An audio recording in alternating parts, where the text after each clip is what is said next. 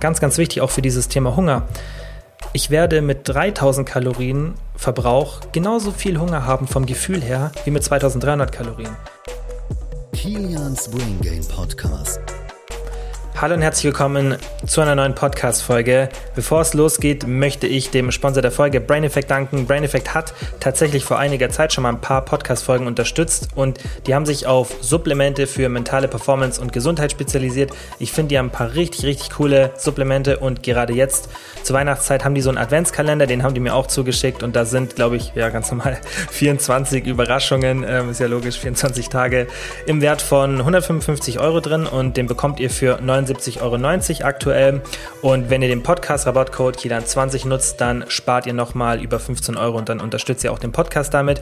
Ich habe den Adventskalender hier neben mir stehen und ähm, ich freue mich auf jeden Fall schon aufs Auspacken. Also wenn ihr euch auch in der Weihnachtszeit wie ich selbst beschenken wollt, dann kann ich euch den Adventskalender auf jeden Fall empfehlen. Also einfach auf den Link in der Podcast-Beschreibung oder einfach in den Browser gehen, www.brain-effekt.com gehen und dann mit dem Rabattcode KILAN20 nochmal 20% auf euren gesamten Einkauf sparen. So, und jetzt kann es losgehen. Der QA ist diesmal ziemlich ernährungslastig, aber ihr wisst ja, einfach immer in die Timestamp schauen, dann könnt ihr auch Fragen, die euch nicht interessieren, überspringen und dann würde ich sagen, wir fangen direkt an. Erste Frage kam von der Melissa, die tatsächlich ein paar Mal von euch kam, deswegen wollte ich die auch mit reinnehmen, weil euch es scheinbar interessiert und es freut mich auch. Und zwar habt ihr gefragt, wie geht's mir? Ich denke, die, die mir auf Instagram folgen und die Story regelmäßig anschauen, die haben mitbekommen, dass die letzten, ja, wie sagen wir so, zwei Monate für mich nicht so easy waren. Und ähm, ich versuche es ja immer eigentlich ganz gut so mit euch hier zu teilen, auch wenn ich hier im Podcast vielleicht nicht so viel von meinem Privatleben zeige oder mitteile, weil ich finde, hier geht es einfach um den Content. Und natürlich, wenn ich meine Unterhaltung habe hier im Podcast, was ja mit Gästen jetzt dann auch wieder mehr vorkommen wird, dann natürlich, aber sonst will ich euch ja eigentlich mit dem Content versorgen und ähm, erzähle eher so ein bisschen, wie ich mich ernähre, wie ich, wie ich trainiere und so. Aber äh, auf Instagram seht ihr, denke ich, schon mehr von meinem Privatleben und ich finde auch, äh, ich versuche das auch immer vielleicht ganz gut reinzubringen. Ähm, auch wenn es mir oft schwer fällt, weil ich doch den Fokus eigentlich auf Mehrwert und Content immer bringen will. Aber ich habe vor ein paar Wochen damals, als mir nicht so gut ging, mental eine Story eben dazu gemacht, dass ich ziemlich burnt out war und das war ich auch. Also ich war einfach komplett überlastet und ähm, das sind natürlich Sachen, die sich oft im Nachhinein zeigen. Also die Zeit, in der es mir dann mental nicht so gut ging, ja, die einfach anstrengend für mich war, das war eigentlich eine Zeit, die ein bisschen entspannter sogar war. Und das ist ja oft so. Und ähm, ich habe mich natürlich in der Zeit noch ein bisschen mehr so mit der Literatur und dem ganzen Thema befasst. Und was man auch heutzutage weiß, ist, dass wenn man mehrere extrem stressige Episoden hat in seinem Leben, dass ab der fünften oder sechsten Stressepisode das Risiko auf so eine Burnout-Erscheinung, ja, oder einfach so einen richtigen Crash ähm, von Serotonin und allem, was dann eben mit dieser, mit diesem schlechten Gefühl ähm, bei hergeht, ja, dass das einfach extrem steigt ab der fünften, sechsten extremen stressigen Episode. Und ich hatte in den letzten zwei Jahren, ja, kommt ungefähr hin, vielleicht vier, fünf, sechs so extrem stressige Episoden. Ich hatte zwei ganz, ganz äh, für mich stressige Ereignisse, ja, vielleicht sogar drei. Und ähm, sind jetzt vielleicht auch Sachen, die ich jetzt nicht unbedingt hier mit reinbringen muss. Ähm, ist, denke ich, auch gar nicht mal so wichtig. Aber ich hatte auf jeden Fall zwei Sachen, die, denke ich, für mich extrem, also mit extrem viel Stress verbunden waren und auch eine sehr, sehr lange stressige Zeit. Vielleicht erzähle ich das irgendwann mal hier. Und ähm, was ich halt nicht so gut hinbekommen habe, ist in dieser Zeit den Stress zu kompensieren. Und äh, das ist auch mein Tipp an euch, ja, ähm, dass ihr wichtig da euch einfach präventiv verhaltet. Und wenn es dann so spät ist, ja, wie bei mir, ähm, dann ist es meistens schon zu spät. Dann muss man einfach warten, bis sich der Körper wieder erholt, bis das Serotonin wieder auf ein normales Level kommt. Meistens geht das dann von alleine. Bei mir hat das jetzt so würde ich sagen, so acht bis zehn Wochen gedauert, bis sich das wieder so erholt, bis ich wirklich auch wieder auf meinem alten Leistungsniveau bin und auch merke, okay, ich habe die gleiche Energie, ich habe die, die gleiche mentale Verfassung und das ist vielleicht immer noch nicht so auf 100 Prozent bei mir, aber ähm, das erholt sich auf jeden Fall sehr, sehr gut wieder, wenn das halt nicht so krass war, aber sowas sollte man natürlich vermeiden und das lerne ich definitiv aus der Situation. Also jetzt aktuell geht es mir gut, würde ich sagen, ist noch nicht perfekt, also es ist nicht so, dass ich genauso ähm, antriebsvoll und genauso risikobewusst und einfach so 100% ich selbst bin, ja, sondern einfach noch ein bisschen das merke, diese Überlastung. Und deswegen fand ich es auch wichtig, dass ich das auch in meiner Story mal ein bisschen ähm, erzähle und auch hier, weil ich denke, dass viele gerade in der jetzigen Zeit, in den letzten zwei Jahren, ähm, ähnliche Situationen durchlebt haben. Und ich habe es ja schon oft gehört, das habt ihr auch schon oft irgendwie in anderen ähm, äh, Fragerunden ähm, geschrieben oder so angemerkt. Das, ich weiß noch, da war einmal eine DM, ähm, die Nati im ProWeb-Podcast, den wir immer zusammen machen, vorgelesen hat, ähm, wo jemand gesagt hat, dass es immer so rüberkommt, dass bei mir alles perfekt läuft und dass ich immer so alles im Griff habe. Und damit wollte ich eigentlich zeigen, weil ich das schon wichtig finde, ähm, dass es eben nicht so ist, aber ähm, dass man trotzdem halt aus so Situationen ähm, dann was lernen kann und dann vielleicht eben in Zukunft das dann besser im Griff hat. Und ich denke, das ist vielleicht auch der Grund, wieso es bei mir so manchmal rüberkommt, als hätte ich alles im Griff, weil ich halt schon aus Fehlern, die ich davor gemacht habe, lerne und versuche dann trotzdem alles so in Einklang zu bringen. Aber das Wichtige war mir halt, dass man, dass ich das auf jeden Fall schon so ein bisschen kommuniziere. Und ähm, auch wenn ich da vielleicht nicht jedes kleine Detail ausspuck, weil ich finde, das muss man vielleicht auch nicht immer in der Situation. Äh, das muss, muss, sich ja je, muss ja jeder selber für sich entscheiden, aber ich bin jetzt nicht so die Person, die da jetzt jedes kleine Detail gern reinpacken will, aber ich wollte generell trotzdem das einfach mal so ein bisschen mitteilen, wie das für mich in der Situation war. Und ähm, ich denke, das hilft dann auch vielen anderen, dass ähm, wenn man auch irgendwie so eine Phase hat, wo es einem einfach nicht so mental gut geht, dass man sich dann vielleicht ein bisschen besser verstanden fühlt oder auch so ein bisschen ähm, mehr Zuversicht hat. Ja, also mir hilft es definitiv, wenn ich ähm, Leute habe, an denen ich mich orientiere. Und das machen ja viele, zum Beispiel bei mir, die mir dann schreiben, hey, ähm, ja, sie schauen halt bei der Ernährung oder bei anderen Themen einfach, wie ich das mache und, und, und finden es irgendwie gut oder inspirierend oder vertrauen mir da. Und bei mir ist halt so, deswegen wollte ich das halt kommunizieren, wenn ich anderen Leuten vertraue, dann finde ich das was Positives, wenn ich mit einem Problem oder mit ich, wenn ich mit einer Sache Probleme habe und ich sehe, die haben das auch, dann hilft mir das, weil das gibt, finde ich, so ein bisschen Zuversicht, wenn man Leute, von denen man denkt, hey, da läuft alles gut, mal auch mit den gleichen Problemen, wie man selbst sieht. Und deswegen wollte ich das auch kommunizieren, weil ich das wichtig finde und das werde ich auch in Zukunft.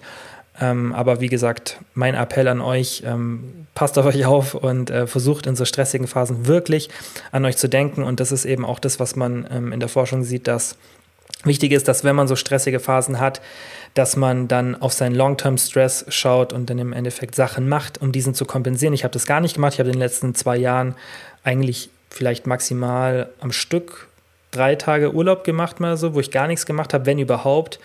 Also ich habe eigentlich durchgehend gearbeitet, durchgehend mit dem Kopf bei der Arbeit und ähm, es geht eine Zeit lang gut, aber irgendwann äh, trifft einen das und das trifft einen dann nicht auch nur in Bezug auf die Arbeit, sondern in Bezug auf alles. Das heißt, der, der Körper crasht halt einfach komplett von den Hormonen her und das habe ich auf jeden Fall gemerkt und ähm, das ist eine Sache, die ihr vermeiden solltet. So, lange Antwort auf die Frage. Also mir geht's gut. Ich sage, wie gesagt, mir geht's noch nicht perfekt. Ja, also das ist ich merke aber auch, wie es von Tag zu Tag ein bisschen ähm, besser wird und wie ich leistungsfähiger bin. Ich kann jetzt auch wieder eigentlich so mein altes Arbeitspensum halten, was mir auch wichtig ist für das, was ich einfach machen will. Und ähm, ich merke, wie gesagt, es geht noch nicht zu 100 Prozent, geht noch nicht an allen Tagen. Und äh, das sind natürlich auch dann nicht Sachen, wo ich einfach beeinflussen kann, sondern das ist einfach eine Sache, wo man Geduld haben muss. Und ich denke, ihr kennt so Situationen. Ähm, aber man sollte halt versuchen, sowas zu vermeiden, finde ich, weil wieso unnötig leiden, wenn man es einfach im Vornherein schon in den Griff kriegen kann. Deswegen nehmt das Thema ernst. Wenn ihr Stress habt, wenn ihr schwierige Zeiten habt, dass ihr auf euch acht gebt, dass ihr Sachen macht, um diesen Stress zu kompensieren. Das finde ich das Wichtigste. Und ähm, dass ihr euch nicht nur pusht, pusht, pusht. Ja, weil irgendwann ähm, klappt es bei keinem mehr. Natürlich gibt es sicherlich so Ausnahmen, die das können. Aber ich sag mal, wahrscheinlich bei 99 Prozent der Menschen ähm, wird sich das dann irgendwann ähm, ja, bemerkt machen. So, und jetzt äh, weg von dem Thema und äh, zum Thema Content. Die Stefanie hat gefragt, was, was hältst du von Reverse Dieting?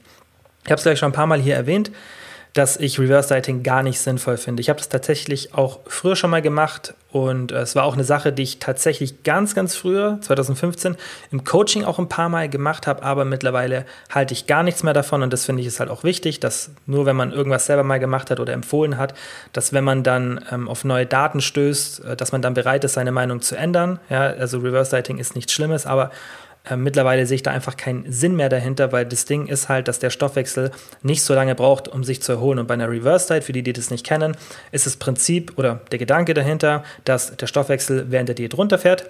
Ist natürlich so, ja, also der, ihr verbraucht weniger Kalorien nach der Diät als vor der Diät, aber das heißt nicht, dass es wieder lange braucht, damit sich der Stoffwechsel erholt, denn das ist eigentlich zwei Sachen, ja, hauptsächlich oder drei Sachen, sagen wir mal, geschuldet. Zum ersten, ihr verliert Gewicht, das heißt, ihr wiegt weniger und das ist was, was nicht wieder korrigierbar ist. Ja? Eine Person, die 70 Kilo wiegt und nach der Diät vielleicht noch 62 oder 63 oder keine Ahnung, 4, 5, 6, 7 Kilo weniger, die wird einfach weniger verbrauchen und das kann man nicht mehr erhöhen, außer ihr lauft die ganze Zeit mit einem Gewichtsrucksack rum. Das ist aber auch nicht so extrem viel, ist aber auch meiner Meinung nach nicht schlimm, wenn man ein bisschen weniger Kalorien verbraucht, weil das sind vielleicht 100 Kalorien so, wenn es ein paar Kilo sind, ja. Je nachdem, wie aktiv man ist. Wenn man super aktiv ist, macht es natürlich mehr aus, weil jedes, also jedes Kilo zeigt sich bei jedem Schritt sozusagen natürlich nur in ganz kleinen Dimensionen. Dann der zweite Faktor ähm, ist die Stoffwechselanpassung. Ja, das heißt, der Grundstoffwechsel oder die Grundstoffwechselrate, die BMR, Basal Metabolic Rate, ja, was man da so an Verringerungen in Studien sieht, sind so ungefähr 10%. In der vorletzten Folge vom, äh, vom, beim Thema Biggest Loser bin ich auch darauf eingegangen, weil es auch ein paar Studien gibt, die zeigen, ja, dass da 40% teilweise Einbruch ist, aber das ist dann halt, wenn die Messfehler machen. Und der Großteil der Literatur zeigt einfach, das sind 5 oder 10%, was dann, also wenn überhaupt, ja, generell ist es weniger, was im Endeffekt bei den meisten Menschen irgendwas 100, 200, 300 maximal Kalorien ausmacht. Ja, wenn man super viel verbraucht, dann vielleicht 300 Kalorien. Aber das ist ja nur eure Grundstoffwechselrate und ähm, also diese 5 oder 10 Prozent, das heißt nicht von eurem gesamten Kalorienverbrauch. Und das kann man wieder rückgängig machen. Und das, da komme ich jetzt zum dritten Punkt, Leptin. Ja, Leptin ist so ein Hormon, das eben ganz, ganz viele Vorgänge beim Abnehmen steuert. Das heißt, steuert den Hunger oder ist ein Gegenspieler von Grelin, was Hunger signalisiert. Und ähm, Aktivitätslevel, der wird auch beeinflusst durch Leptin. Und Hohe Leptin-Level sind super, niedrige sind nicht so gut. Und was passiert in der Diät? Die Leptin-Level gehen runter, weil der Körper einfach gegen den Gewichtsverlust ankämpfen möchte. Das ist einfach ein evolutionärer Schutzmechanismus. Und dementsprechend muss man halt das Leptin wieder nach oben bringen. Aber dafür braucht man keine Reverse Diet, sondern das kann man einfach machen, indem man die Kalorien sprungartig erhöht. Und was ich empfehle statt einer Reverse Diet ist, die Kalorien auf Erhaltung zu bringen. Und das mache ich auch im Coaching so, wenn eine Diät zu Ende sein sollte, ja, dass ich die Kalorien auf Erhaltung bringe und dann also vom aktuellen Stand. Das heißt, ich schaue nochmal, was ist denn der aktuelle Kalorienverbrauch? Also ich nehme nicht den Kalorienverbrauch vor der Diät, sondern ich berechne den neu. Vielleicht hat sich die Schrittanzahl verändert, vielleicht hat sich das Sportpensum verändert, vielleicht hat sich das Gewicht verändert. Also nicht nur vielleicht, es wird sich alles verändert haben. Dann schaue ich, okay, was ist der aktuelle rechnerische Kalorienverbrauch? Weil während einer Diät rückzufolgern, wie der Kalorienverbrauch ist, ist auch super schwer, weil klar, man hat zwar die Daten, ja, das heißt, ich habe eine Kalorienzufuhr und weiß, wie ist ungefähr der Gewichtsverlauf, das heißt, ich könnte es theoretisch berechnen, aber es ist super, super schwer und dann finde ich, also ich könnte es machen, aber es ist super schwer, dass es dann auch akkurat ist und es ist auch fraglich, ob es akkurat ist und deswegen finde ich es sinnvoller, immer die Kalorien zu erhöhen auf Erhaltung, also zum jetzigen Stand und dann, ganz wichtig, jetzt verrate ich euch meinen Geheimtipp, als Sicherheitsabschlag einfach 10% abziehen. Weil dann habt ihr diese Stoffwechselanpassungen, die normal weniger sind, weil, wir haben ja gesagt, 5 bis 10% der Basal Metabolic Rate, die in der Regel, je nachdem, wie viel Kalorien ähm, ihr durch Aktivität und Sport verbraucht, irgendwo bei 70 bis 60, 60, 70 Prozent des Kalorienverbrauchs ausmacht. Manchmal mehr, manchmal weniger. Das heißt, es wären ja, wenn diese Rate um 5 bis 10 Prozent einbricht, eher 60 bis 70 Prozent dieser 5 bis 10 Prozent. Ich hoffe, ihr versteht, was ich meine. Das heißt, wenn diese Basal Metabolic Rate bricht in der Regel in der Diät um 5 bis 10 Prozent ein. Und die Basal Metabolic Rate ist vom gesamten Kalorienverbrauch 60 bis 70 Prozent. Das heißt, wir müssten ja nur 60 bis 70 Prozent dieser 5 bis 10 Prozent kompensieren, weil es ja nicht vom gesamten Kalorienverbrauch ist.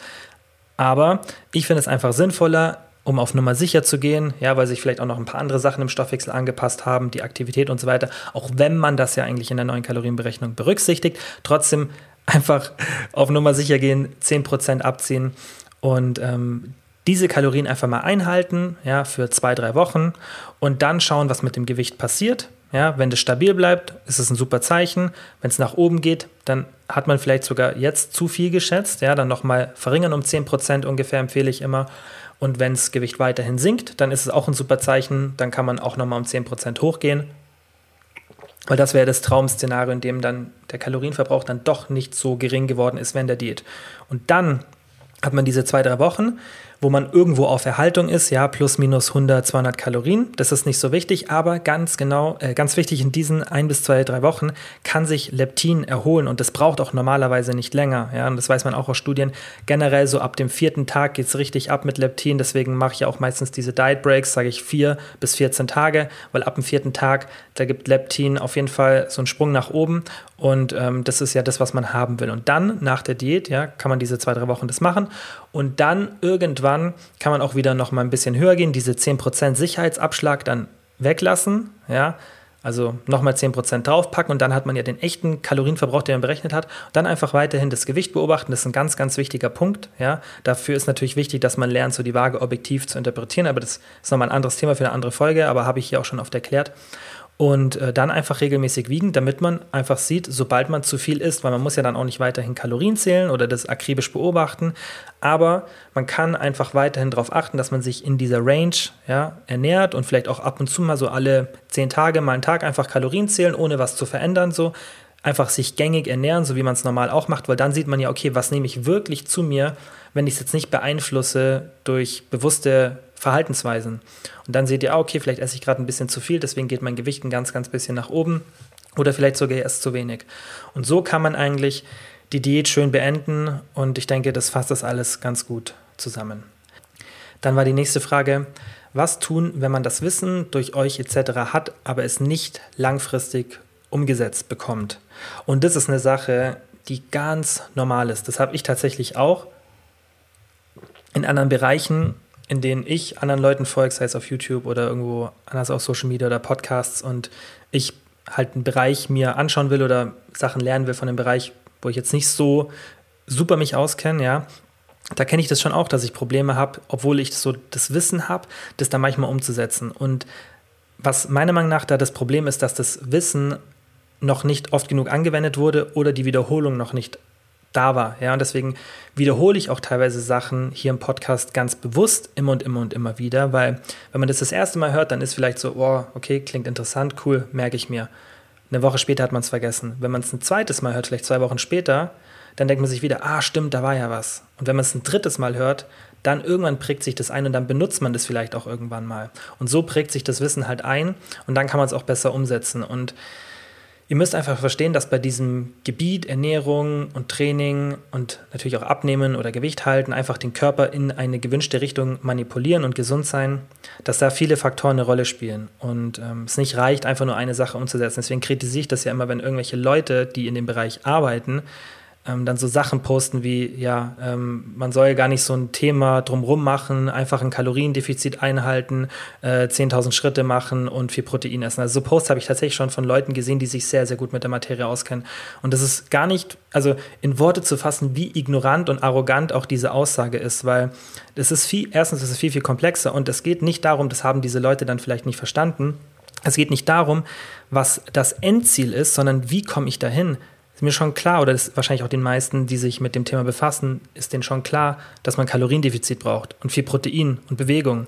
Aber was mache ich, wenn ich da nicht hinkomme? Und das ist tatsächlich auch eine Sache, die ich im Coaching bemerke und weshalb der Fokus im Coaching bei mir auch nicht auf akribischen Kalorienanpassungen ist. Das kann man irgendwie, wenn man eine Bodybuilding-Vorbereitung für die Bühne macht, dann kann man sowas machen, ja, wo man, keine Ahnung, 50 Kalorien hoch oder runter schraubt. Aber mein Fokus ist darauf, dich dahin zu bringen, wie du schaffst, den Outcome, den wir haben wollen, also Kaloriendefizit oder halt auch Überschuss, je nachdem, was das Ziel ist, aber generell ist ja das Ziel eher bei den meisten Leuten abzunehmen.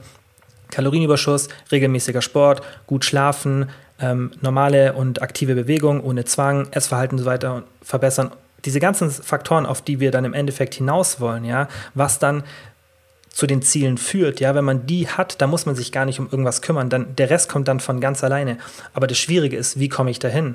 Weil sonst hätten wir die Übergewichtsepidemie, die wir haben, ganz easy gelöst, indem wir einfach überall Plakate hindrucken und kurz den Leuten erklären. Klar, das ist jetzt ein bisschen übertrieben, aber indem man einfach nur aufklärt, was ist ein Kaloriendefizit, wie geht es, let's go. So, so ist es nicht. Es ist viel, viel komplexer, weil es schwieriger ist, dahin zu kommen. Das ist wie wenn du jemandem erzählst, wie man Geld verdient ja, oder wie das generell abläuft, wie man in einem monatlichen Überschuss ist, ja, also du verdienst mehr, als du ausgibst, aber du erklärst der Person nicht, wie sie überhaupt mehr verdient, als sie ausgibt, ja, oder wie sie die Ausgaben kontrolliert oder wie sie die Einnahmen erhöht. Das ist genau das Gleiche. Das ist so stupide und so auf der Oberfläche und das ist das Endergebnis präsentiert, weil das ist das, End das Endergebnis oder was dieses Zwischenergebnis, was dann zu den Erfolgen führt, ist ja das, was schwierig ist.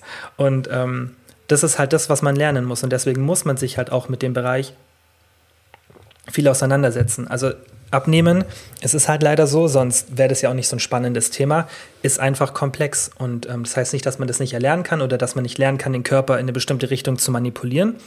Das ist auf jeden Fall möglich. Und ich denke, wenn jetzt alle Podcast-Folgen hier hört, dann könnt ihr das wahrscheinlich ziemlich gut.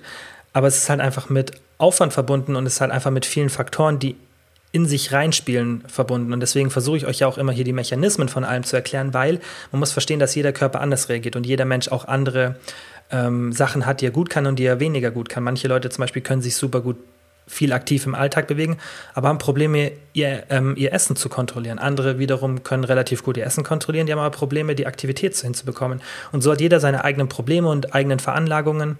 Und ähm, sobald man die Mechanismen kennt, kann man halt schauen, okay, was klappt bei mir gut, was bei mir schlecht. Zum Beispiel bei mir, mir fällt es leichter, meine Ernährung zu kontrollieren. Und mir fällt es schwer, mein, äh, meine Bewegung und meinen Schlaf zu kontrollieren. Aber dann dadurch, dass ich das weiß und mich auch kenne, kann ich schauen, okay, worauf lege ich den Fokus und woran muss ich arbeiten und wo kann ich noch ein paar Tricks benutzen und wo kann ich eher ein bisschen entspannter sein. Und das sind halt lauter so Sachen, wo du einfach ein bisschen mehr lernen musst, ein bisschen ähm, die Wiederholung brauchst und ganz, ganz wichtig, das habe ich jetzt hier vielleicht vergessen und nur kurz am Anfang erwähnt, die Sachen müssen halt einfach auch von dir angewendet werden, damit du das dir einprägst, damit du es dir merkst. Und ähm, nur das zu wissen, ist eine Sache, aber ihr wisst selber, wenn ihr Sachen einmal anwendet, dann merkt man sich das einfach viel besser. Und du musst einfach mal so ein bisschen probieren. Nicht auch, das ist vielleicht ein ganz, ganz wichtiger Punkt, vielleicht versuchst du es auch zu perfekt zu planen. Und das kenne ich von mir selber auch, dass ich manchmal Sachen, bevor ich sie mache, viel zu viel durchplane, anstatt dass ich einfach mal mit dem ersten anfange und mal so die Basics mache, ja. Und ähm, du wirst merken, dass wenn du das halt machst und einfach mal vielleicht auch nicht perfekt hinbekommst am Anfang, dann prägt sich das eine schon mal ein bisschen besser ein oder du hörst hier irgendwas im Podcast, dann benutze es einfach mal und versuch nicht alles direkt am Anfang perfekt zu planen, sondern versuch einfach mal so die Steine aufeinander zu legen. Ähm, ja, dann die nächste Frage von der Kadi war Brot als Kohlenhydratquelle. Was hältst du von Brot? Ähm, ja, ich weiß nicht, warum sich das immer noch so hält, äh, dass Brot so eine schlechte ähm, Kohlenhydratquelle ist. Ich weiß auch, dass es von vielen so ein Comfort Food ist oder auch so ein Anführungszeichen Trigger Food, wobei ich das Wort jetzt nicht so äh, gern mag. Ähm, ich denke es gibt so bestimmtes Comfort Food eher, ja, dass man ähm, Probleme hat, einfach in normalen Mengen zu konsumieren. Und ähm, Brot ist an sich nicht schlecht. Ihr müsst halt nur einfach denken, dass Brot sehr, sehr ähm, schlecht sättigt. Kommt natürlich darauf an, was für ein Brot. Ja, also Weißbrot wäre jetzt zum Beispiel so das Schlechteste von der Sättigung und das einfach aus einem ganz leichten Grund, weil da einfach keine Ballaststoffe drin sind und weil da eigentlich nur Kohlenhydrate drin sind, kein Protein, keine Ballaststoffe, wenig Fett und das ist halt einfach so als einzelne Makronährstoffquelle dann ähm, nichts, was einen guten Sättigungsindex hat. Wenn ihr zum Beispiel Vollkornbrot anschaut, ja, oder auch teilweise Eiweißbrot, das ist natürlich dann schon besser, schmeckt natürlich aber auch ganz anders. Ja? Ähm, aber Brot ist als Kohlenhydratquelle nicht schlecht, wäre jetzt aber auch nicht meine bevorzugte, wo ich jetzt sagen würde, okay, das ist jetzt sowas, wenn ich irgendwie noch Kohlenhydrate habe und ähm, ja, auch nicht Lust, jetzt unbedingt extrem Lust auf Brot habe, sondern das einfach nur als Kohlenhydratquelle nutze, so funktional, dann denke ich, gibt es auf jeden Fall bessere und das würde ich euch generell empfehlen. Orientiert euch einer ganz, ganz simplen Sache bei Kohlenhydraten.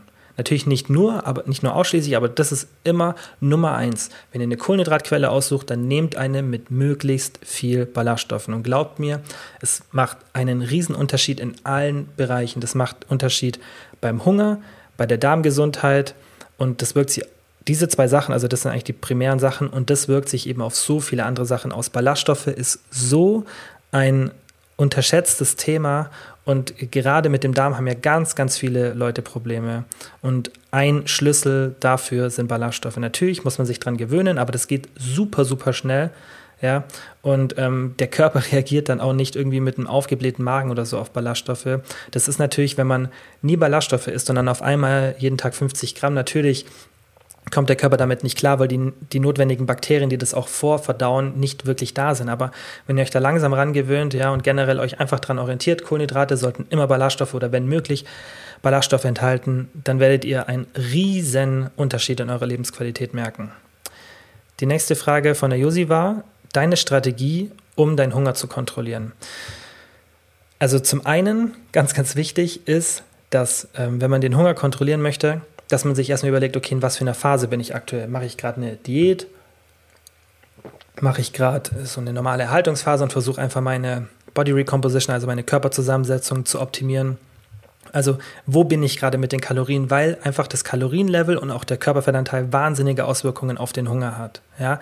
Ich jetzt aktuell bin ganz normal auf Erhaltung, weil ich habe jetzt in den letzten zwei Monaten relativ viel Fett verloren. Also ich denke so drei Kilo, weil ich einfach wahnsinnige Probleme hatte zu essen. Bei mir ist es immer so, wenn ich mental nicht so gut drauf bin, dann schlägt sie das voll auf den Hunger aus und ich musste mich wirklich zwingen zum Essen, dass ich am Tag auf 2000 Kalorien komme.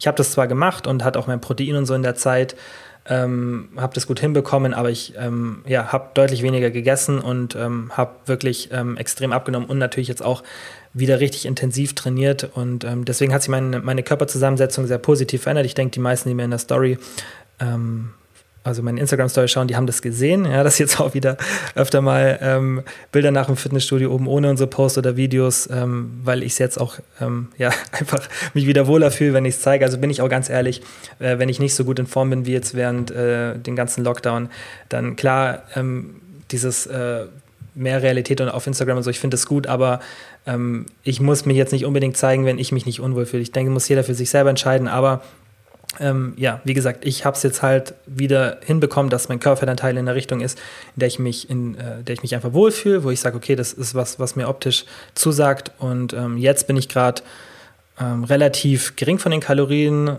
bin so auf 2300 bis 2500 Kalorien, je nachdem, wie aktiv ich an dem Tag bin. Und ähm, ja, das werden sich die meisten jetzt denken, okay, relativ wenig, aber ähm, ich habe einfach generell eine, eine, geringe Alltagsaktivität aktuell und auch wenig Zeit und Lust, die zu erhöhen. Und ähm, ich habe euch ja schon mal erklärt, dass Calorie Restriction, also generell weniger zu essen, auch aus gesundheitlichen, äh, gesundheitlicher Sicht mehr Sinn macht. Ja, also wir wollen ja keinen äh, Mechanismus, der oder kein, äh, kein Körper, der ständig aktiv ist. Ja, das weiß man ja auch ähm, aus der Tierforschung und so weiter, dass das tatsächlich nicht so positive Folgen hat. Das heißt, wenn ich mein Gewicht jetzt aktuell auf 2300 Kalorien, ja, mit weniger Aktivität halten kann, dann ist das gesundheitlich gesehen besser, als wenn ich es auf 3000 Kalorien machen würde und mehr Aktivität hätte.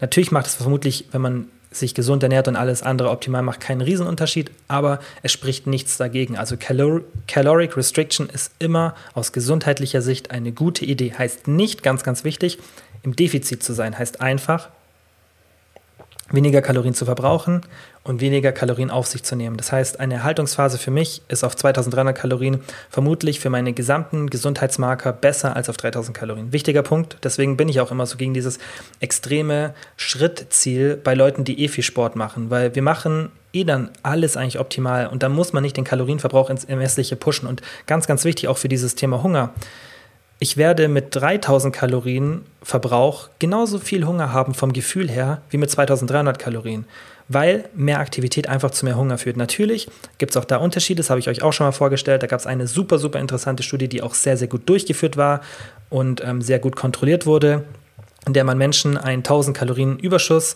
gegeben hat. Ja, das heißt, sie haben 1000 Kalorien als Überschuss gegessen und hat man geschaut, okay, wie, ver wie verändert sich der Need? Also Non-Exercise Activity Thermogenesis, das sind diese spontanen Bewegungen. Ja, also wenn ich jetzt hier meine Hände während dem Reden bewege, seht ihr nicht, aber ähm, ihr kennt es. Oder wenn ihr irgendwo hinlauft oder wenn ihr in den Supermarkt geht, alle spontanen Bewegungen.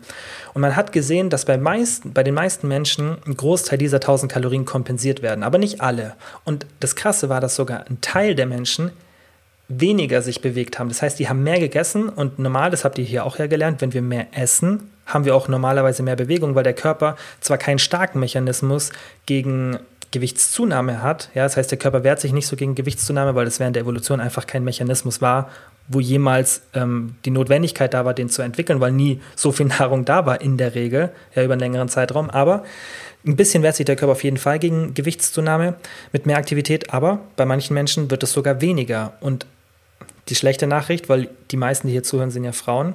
Ähm, natürlich nicht alle, aber für die meisten oder für Frauen ist einfach eine schlechte Nachricht, dass ein Großteil der Menschen, die diese zusätzliche ähm, Aktivität, äh, die diese zusätzlichen Kalorien schlecht kompensiert haben, waren Frauen. Und das macht auch aus evolutionsbiologischer Sicht wieder mehr Sinn, weil Frauen einfach da einen stärkeren Schutzmechanismus haben und ähm, ja, einfach mehr oder leichter Gewicht, zu, Gewicht zunehmen und schwerer das Gewicht verlieren, weil Frauen einfach für, die, äh, für das Bestehen der Spezies einfach viel, viel relevanter waren.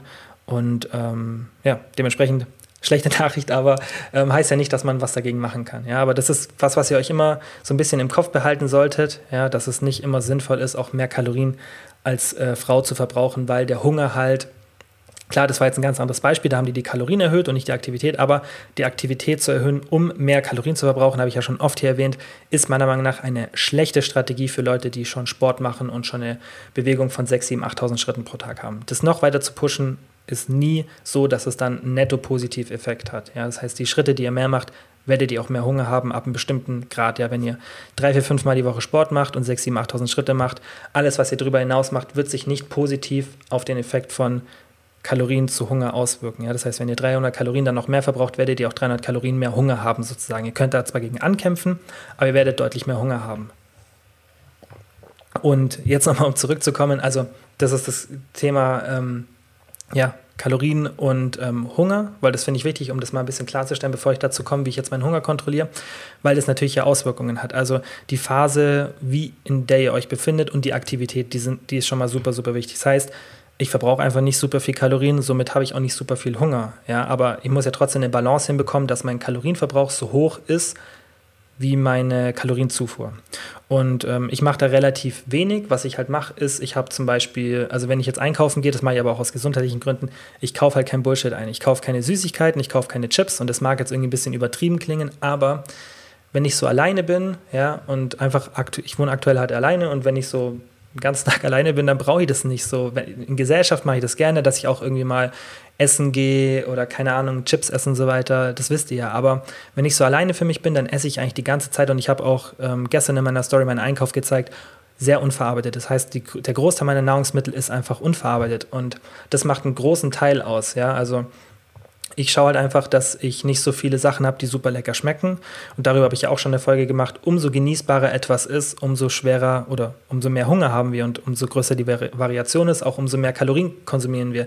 Das heißt, es macht schon mal Sinn, solche Sachen gar nicht zu Hause zu haben, besonders dann, und das ist auch so ein Trick, den ich tatsächlich für mich selber benutze, ich will ja einen Großteil meiner Nahrungsmittel unverarbeitet zu mir nehmen. Das heißt einfach, dass die möglichst wenig Verarbeitungsschritte haben, weil das einfach gesünder ist, weniger Zusatzstoffe, mehr Ballaststoffe und so weiter. Das heißt, das ist immer die beste Orientierung, wenn ihr euch wenn ihr wissen wollt, was ist gesund, was ist ungesund, auch wenn ich dieses Wort nicht so ganz mag, weil man muss ja den gesamten Kontext der Ernährung betrachten, aber dennoch ist immer umso weniger Verarbeitungsschritte, desto besser. Ja, weil umso mehr Verarbeitungsschritte, desto mehr Mikronährstoffe, Vitamine, Ballaststoffe und so weiter gehen verloren. Ja, und deswegen ist es meine Orientierung, dass ich zu Hause möglichst wenig Bullshit habe und auch möglichst unverarbeitet esse, damit, wenn ich dann auswärts essen gehe, ich eben nicht so sehr darauf achten muss und kein schlechtes Gewissen haben muss. Weil wenn ich jetzt hier auch zu Hause noch anfangen würde zu sagen, okay, komm, ich will flexibel essen und ich will auch mal das und das und das dann, wenn ich das dann auch noch auswärts mache und ich gehe halt relativ oft auswärts essen oder hole mir irgendwas mit Freunden zum Essen, dann wird es irgendwann vermutlich zu viel.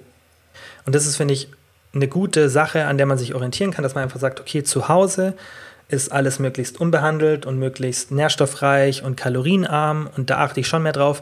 Und dann, wenn ich auswärts essen gehe oder mir was, mal was holen will oder im Kino bin oder feiern gehe, irgend sowas, dass ich dann weniger ein schlechtes Gewissen habe. Ich finde, das ist ein guter Mix, oder? Weil dann, dann kann man in der Zeit das auch mehr genießen und auch wenn ich euch immer sage, hey, natürlich esst zu Hause mal ein Snickers oder sonstiges, macht es auch gerne. Also natürlich habe ich schon auch manchmal, ich habe schon Süßigkeiten hier zu Hause, aber ich kaufe mir nicht jede Woche was Neues, sondern das überlebt halt ewig bei mir, weil ich einfach schaue, dass ich nicht viel da habe und dass das auch nicht zu einer Gewohnheit wird, das, wird das zu konsumieren, sondern wenn ich halt abends Lust auf was Süßes habe, klar mag ich es vielleicht übertrieben finden, aber dann nehme ich mir halt ein Stück Obst, aber es gibt ja auch bestimmte Level, wie man da jetzt bei der Ernährung schon ist. Und ich mache das jetzt schon so lange und ich habe das einfach so gut im Griff, da müsst ihr jetzt ja auch noch nicht sein. Ja, also ich habe auch Zeiten, wo ich dann irgendwie im Winter oder so mal jeden Abend was Süßes esse, natürlich. Aber aktuell ist mir das halt wichtig, dass ich meine Form halten kann.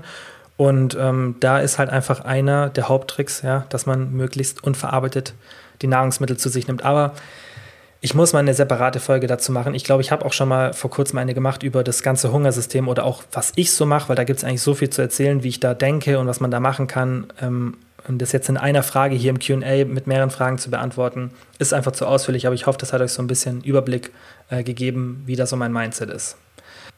Dann die nächste Frage von der Aline war, wie richtigen Kalorienbedarf berechnen bei regelmäßigen Krafttrainingseinheiten?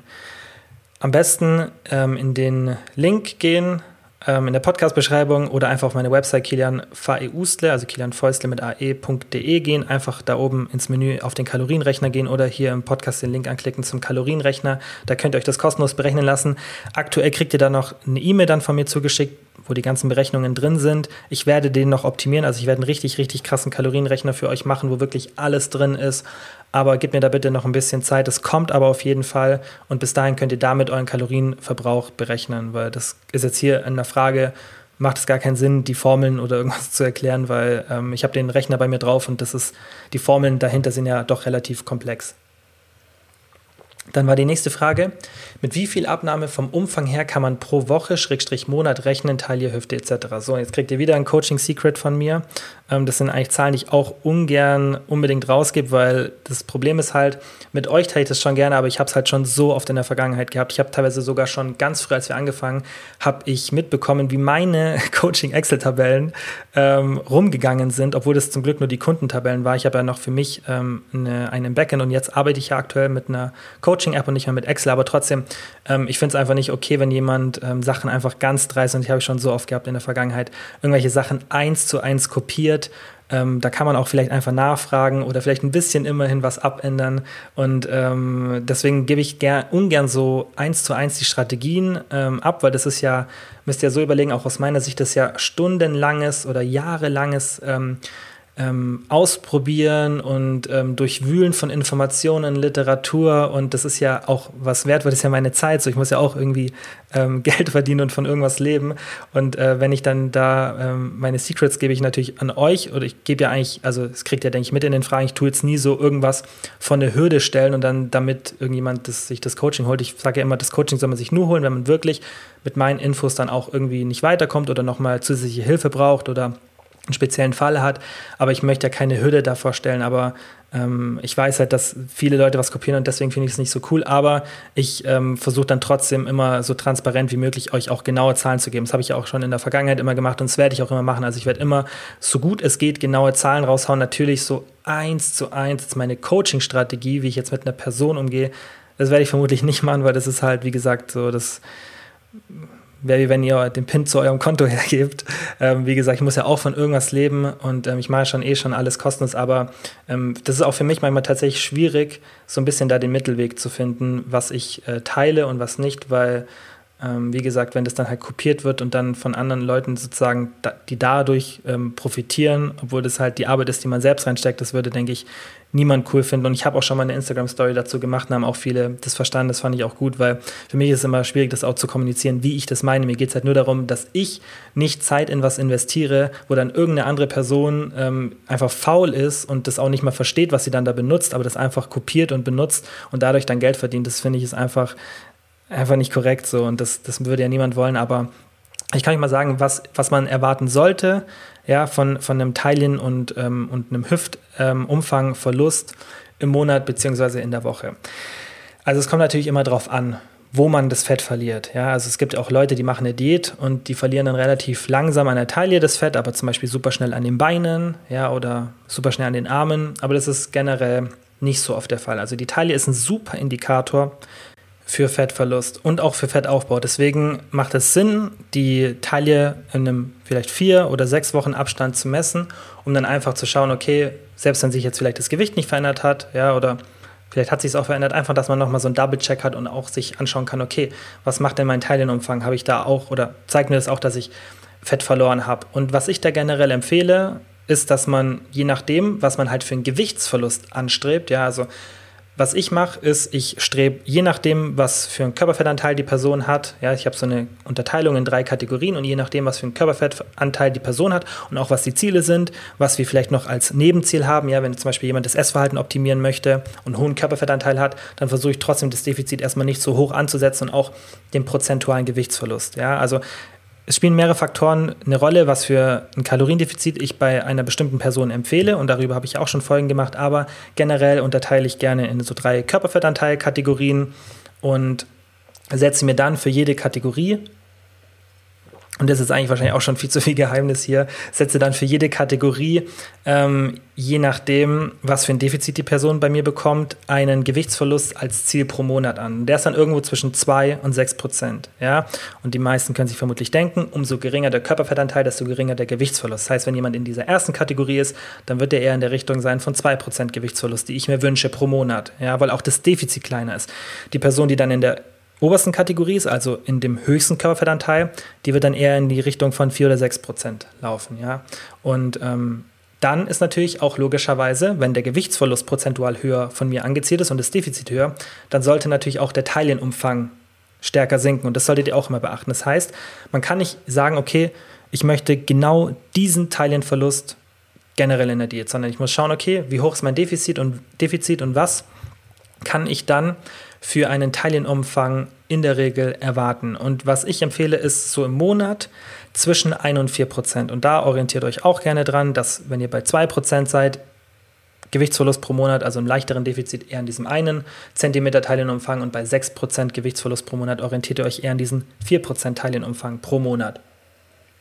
Und es wären dann in der Woche irgendwas zwischen einem halben ja, oder sogar noch ein bisschen weniger als ein halbes Prozent, äh, halber Zentimeter bis zu einem Zentimeter Teilienverlust. Aber wie gesagt, der Zentimeter Teilienverlust ist es wirklich dann, wenn ihr ein ordentliches Defizit habt und euch auch einen Gewichtsverlust von 6 Prozent pro Monat, pro Monat wünscht. Und das sollte man nicht in jeder Situation machen, weil, haben wir auch schon öfter hier besprochen, ist ein hohes Kaloriendefizit defini definitiv ähm, mit ja, Nebenwirkungen verbunden. Aber ich denke, das hilft euch auf jeden Fall ähm, als Anhaltswert und sind, denke ich, relativ auch genaue Zahlen. Also irgendwo zwischen einem Prozent, äh, einem Zentimeter und vier Zentimetern pro Monat ist ein guter Verlust oder eine gute Abnahme des Teilienumfangs.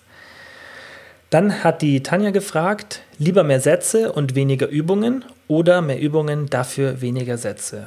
Und das kommt natürlich ganz auf deine Ziele drauf an, geht auf jeden Fall beides. Ich finde aber öfter sinnvoll, dass man lieber mehr Übungen macht und wenig, weniger Sätze. Also ich sehe teilweise Leute im Gym, ähm, wenn ich irgendwie auf ein Gerät warte, so manchmal frage ich natürlich, ob ich irgendwie zwischen rein kann, aber es gibt auch Situationen, wo man einfach, ja, vielleicht schaut, dass man vielleicht noch eine andere Übung macht und dann sehe ich teilweise Leute, die wirklich acht, neun oder zehn Sätze an einer Übung machen und das ist definitiv in den meisten Fällen Overkill. Ja, da würde es mehr Sinn machen, dass du sagst, okay, anstatt dass ich jetzt zehnmal einen Lattzug mache, mache ich vielleicht fünfmal Latzug und fünfmal Rudern, damit ich auch verschiedene Bewegungsabläufe und verschiedene Muskelgruppen anspreche.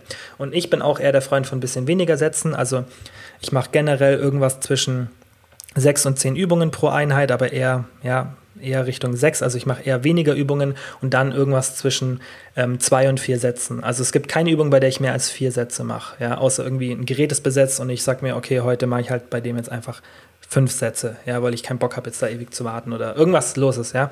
Aber generell mache ich irgendwas zwischen zwei und vier Sätze und ähm, ich würde euch auch empfehlen, mehr Übungen zu machen und weniger Sätze, weil die ersten Sätze einer bestimmten Übung, das sind die wirklich effektiven. Deswegen macht auch so ein Einsatztraining teilweise Sinn. Ja, und umso höher das Volumen, desto weniger ist der Effekt, den ihr habt. Der ist zwar noch da, aber der flacht dann ab. Das heißt, ihr holt das meiste mit den ersten zwei Sätzen raus. Ja, und dementsprechend macht es Sinn, dann lieber noch eine Muskelgruppe reinzunehmen und zu sagen, okay, hier mache ich nur ein oder zwei Sätze, mache ich tatsächlich auch so. Also ich habe viele Muskelgruppen, zum Beispiel Nacken oder Schultern.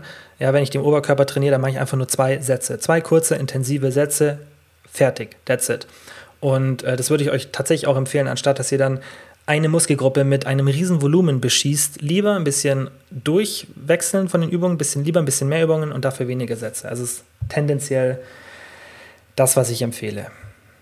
Dann war die nächste Frage von der Kira, wie komme ich von Binge-Eating weg? Und das ist so ein großes Thema, dass ich das nicht in einer äh, Frage hier beantworten kann. Und es kommt natürlich auch darauf an, ganz, ganz wichtig, wie schlimm dein Binge-Eating ist. Ja? Und wenn du wirklich extremes Binge-Eating hast, das ein oder zweimal pro Woche ist oder sogar noch öfter, dann würde ich dir auch empfehlen, dass du dir professionelle Hilfe suchst. Ich weiß, es ist gerade super schwer, irgendwo einen Therapieplatz zu finden. Ja, das ist ja eigentlich so in Deutschland, glaube ich, so ein Standard ähm, ja, so ein Standardding einfach, das, also das kriegt man überall mit. Ähm, und ich empfehle das natürlich auch nämlich oft Leuten und dann höre ich immer wieder, ja, ist aber super schwer und so, aber trotzdem finde ich, muss man es immer wieder ansprechen. Also es ist ein Thema, worauf ich hinaus will, dass man ernst nehmen sollte, wenn es jetzt ab und zu vorkommt und dann auch eher so Essattacken sind, weil das habe ich auch ganz oft, dass Leute einfach nur so Heißhungerattacken mit Binge-Eating verwechseln, ja, und das ist genauso, wie wenn man ja einfach einen schlechten Tag hat und äh, dann ja auch nicht denkt, dass man klinisch depressiv ist. Vielleicht ein bisschen heftiges Beispiel, aber ich denke, ihr wisst, was ich meine. Nur weil du einmal eine Heißhungerattacke hast oder das auch ab und zu mal vorkommt, ja, genauso wie wenn du ab und zu mal schlechte Tage hast, heißt nicht, dass du gerade eine Depression hast. So. Natürlich, wie gesagt, wie man das einteilt, bin ich kein Experte, aber es ist ja definitiv so, dass du jetzt, nur weil du ab und zu dich mal schlecht fühlst, einmal alle zwei Wochen, dass du keine, also rein von der Definition her zum Beispiel jetzt keine klinische Depression hättest. Und genauso ist beim Binge-Eating auch. Nur weil du ab und zu mal dich nicht zügeln kannst, bist du nicht gleich im Binge, also bist du nicht im Binge-Eating gefangen sozusagen. Und das musst du dir erstmal fragen, also ist es wirklich Binge-Eating oder nicht? Und äh, was generell hilft, um das Essverhalten zu verbessern, sind äh, mehrere Sachen, also sind so generell drei, vier Sachen, die man empfiehlt. Nummer eins ist, dass du möglichst ähm, konstant isst, ja, also dass du schaust, auch dass wenn du keinen Hunger hast, dass du isst, ja, dass gar nicht so dieser extreme Hunger kommen kann, der dann logischerweise so eine Heißhungerattacke triggern kann. Ich denke, das macht auch Sinn. Dann solltest du ein möglichst positives Körperbild von dir haben. Das ist, denke ich, das aller, aller Schwierigste von den Empfehlungen umzusetzen, weil das ist wirklich was Schwieriges, denke ich, für die meisten. Ähm, da sollte aber dann auf jeden Fall auch der Fokus drauf legen. Dann, was auch vielen Leuten hilft, ist Mindfulness. Und das habe ich hier auch schon oft empfohlen. Also Mindfulness Meditation mache ich tatsächlich auch seit ähm, 17 Tagen durchgehend, bin richtig stolz auf mich, 10 Minuten, 17 Tage komplett durchgehend, keinen einzigen Tag, glaube ich, pausiert. Und äh, das würde ich euch auch empfehlen. Ich empfehle immer die Waking Up App von Sam Harris. Das ist die beste App, finde ich, da, ähm, das zu lernen. Da gibt es so einen Einsteigerkurs. Und ähm, da kann man sieben Tage das mal testen. Danach kostet es, glaube ich, 100 Euro. Also es ist keine Werbung, aber ähm, ich feiere die App einfach. Ich glaube, die kostet 100 Euro im Monat, äh, im Jahr. Und die haben auch so ein Sponsorship-Programm, dass du die Hälfte zahlst oder du kannst sogar, wenn du wenig Geld hast, eine E-Mail schreiben, dass du gar nichts zahlen möchtest. Richtig geil finde ich das zu machen. Ähm, und das ist die beste App, die ist leider auf Englisch, aber da gibt es so einen Einsteigerkurs, glaube ich, mit 30 oder 40 10-Minuten-Sitzungen.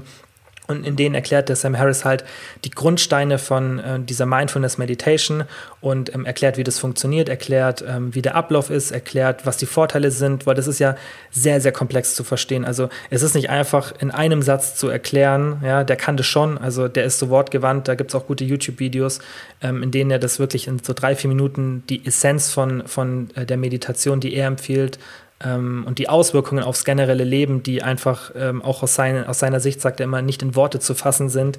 Ähm, und das ist tatsächlich so, ähm, wo er das ganz gut artikulieren kann. Aber trotzdem finde ich diesen, diesen Einsteigerkurs so gut, weil ähm, da wirklich so die, die Basics erklärt werden, um was es eigentlich geht. Und ähm, auch wenn es am Anfang super schwer zu verstehen ist, also ich finde, es wahnsinnig schwer, das zu fassen, was es ist. Und das dauert meistens auch ein paar Wochen, bis man es wirklich blickt, weil man denkt, man blickt es. Und dann irgendwann merkt man, okay, ich habe eigentlich die ganze Zeit nicht so richtig 100% verstanden, um was es hier geht.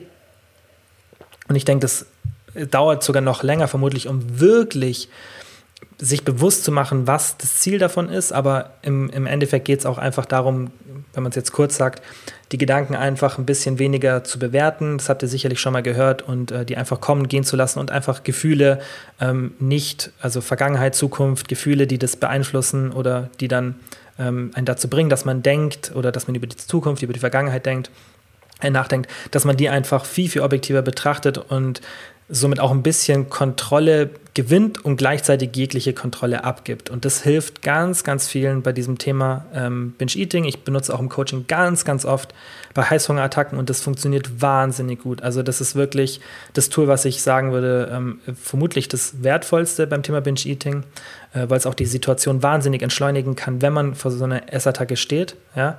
Ähm, und der vierte Punkt, ich habe, was hatte ich jetzt für drei Punkte? Ich hatte ähm, regelmäßiges Essen, ähm, positives Körperbild, genau.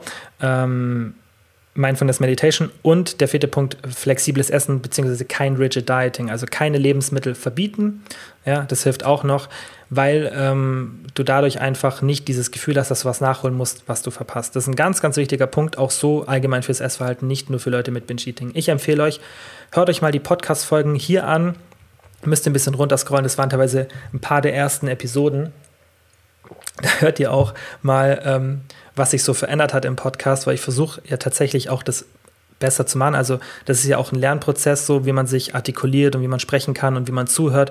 Und ähm, ich tue jetzt hier was, ähm, was erwähnen, was eigentlich für mich schlecht ist, aber achtet mal drauf, ähm, wenn ihr diese Podcast-Folgen anhört, das waren, glaube ich, Folge 13 oder 14, wie schlecht ich da im Zuhören bin. Also wirklich, ich, ich habe so oft dann reingeredet, weil ich meinen Gedanken nicht sammeln konnte und warten konnte, bis die Person zu Ende geredet hat und dann meinen Gedanken raushauen, weil ich nicht, weil ich die Person, was mich nicht interessiert, was die Person sagt, sondern weil ich ganz schnell diesen Gedanken loswerden wollte und nicht dort noch nicht gelernt habe, den zu behalten das, was ich sagen will und es dann zu benutzen. Und das ist tatsächlich mal so ein bisschen abseits jetzt von, von dem Thema wahnsinnig schwierig. Das hatte ich auch im Podcast mit der Lou, der, ähm, das war der letzte Podcast, dass ich zweimal mir was gemerkt habe, während sie geredet hat und es dann vergessen hatte.